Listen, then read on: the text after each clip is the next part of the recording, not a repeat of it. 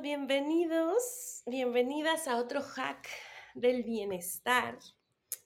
Y esta semana quisiera platicarles este hack que también me parece interesante.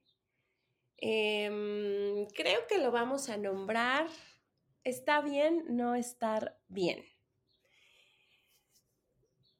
Me van ahí como diciendo o escribiendo o buscando y me cuentan em, cómo ha sido para ustedes, pero les voy a decir eh, a raíz de dónde viene y me parece importante tocar este hack para mí. La semana pasada que di masterclass de equilibrio de vida, eh, les enseñé una herramienta que en su momento yo recibí, una combinación de una herramienta que en su momento yo recibí, que es la rueda de la vida, con las dimensiones del bienestar. Entonces hicimos, primero conocimos cuáles son las siete dimensiones principales del bienestar y después hicimos una especie de autoevaluación.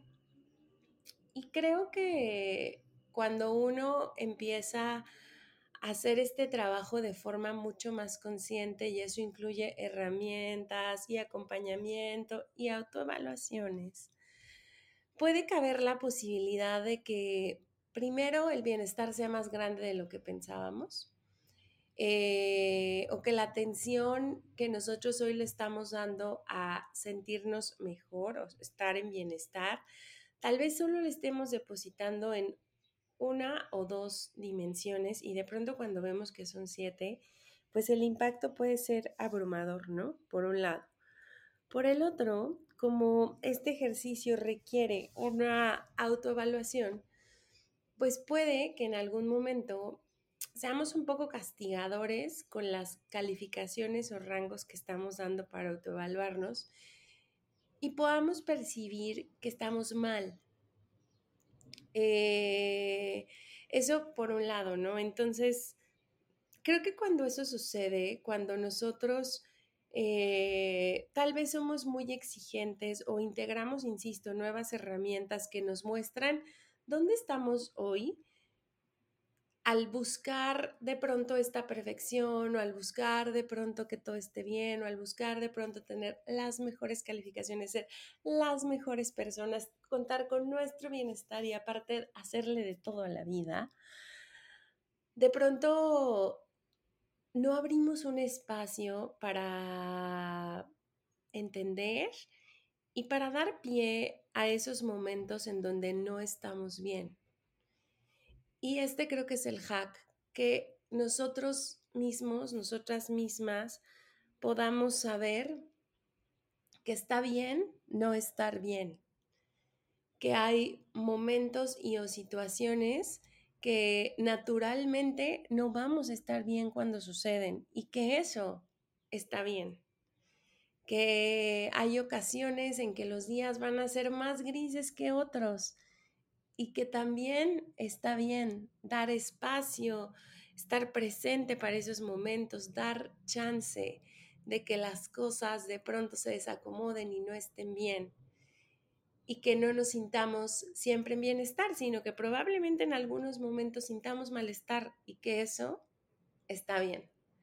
Lo quiero atar también un poco a el episodio que acabamos de escuchar de atravesar el dolor, porque precisamente es en estos momentos tan críticos de la vida, en estos puntos de inflexión, en estos cambios tan profundos, en estas pérdidas, en estos duelos, en estas situaciones que nos desafían, que nos sacan de nuestro centro, que nos llevan a, veces a ciertos límites donde con mayor razón y con mayor naturalidad está bien no estar bien.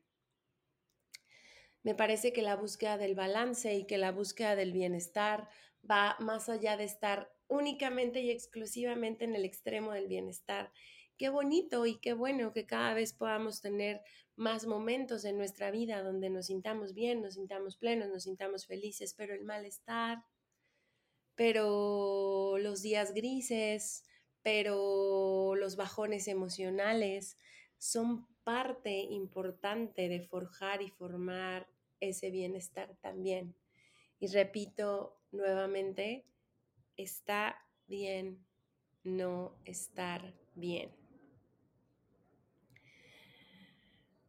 Especialmente en momentos de crisis, especialmente en momentos de desafíos, especialmente en estas situaciones puntuales que les mencionaba, y con mucha más razón en esas situaciones, sintámonos libres de sentir lo que estamos sintiendo, sintámonos sin culpa, sin vergüenza, de que nos dio un bajón muy fuerte, de que emocionalmente nos sintamos rotos, de sentirnos en desequilibrio y desbalanceados. Pues cómo no, si a veces en la vida uno solo puede poner su atención en una cosa y ya, en el un día a la vez y ya, en simplemente respirar y ya.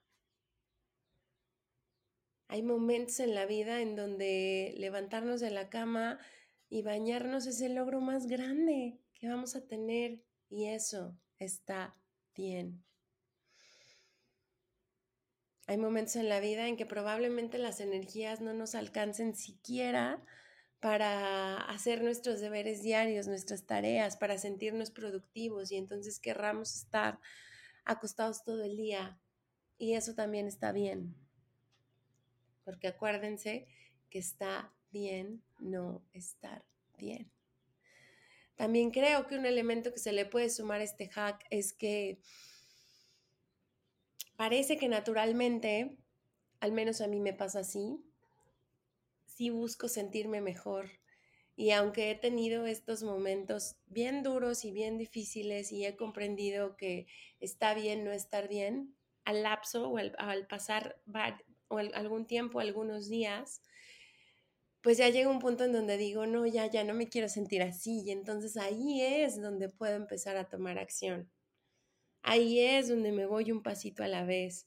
Ahí es donde busco algo para mejorar mi bienestar, un sorbo de café, una respiración profunda, salir a la naturaleza, estar descalza, no sé, aquello que a ti te haga sentir bien pero siempre regreso y recuerdo que esos días que me tomé, esa, esos momentos en donde no me sentí bien, también están bien.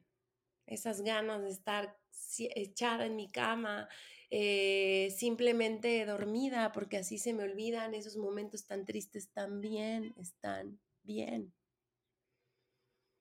Llegará invariablemente el momento donde ya nos querramos mover de ahí donde el mismo malestar no sea tan incómodo que nos lleve a buscar nuestro bienestar y eso también está bien. Así que cuéntenme qué piensan de este hack, que puede ser polémico, pero creo que es muy, muy, muy importante, particularmente cuando estamos metidos en esos momentos, en ese vórtice, en esa espiral que sentimos que nos lleva hacia abajo y que a veces no encontramos hasta dónde va a llegar que pensamos que ya llegamos lo más profundo que necesitábamos y seguimos sin encontrarlo. Porque ahí es donde nos sirve y nos da mucha paz y mucha calma el saber que está bien no estar bien. Nos vemos la próxima semana para otro episodio y otro hack para el bienestar. Cuídense. Bye bye.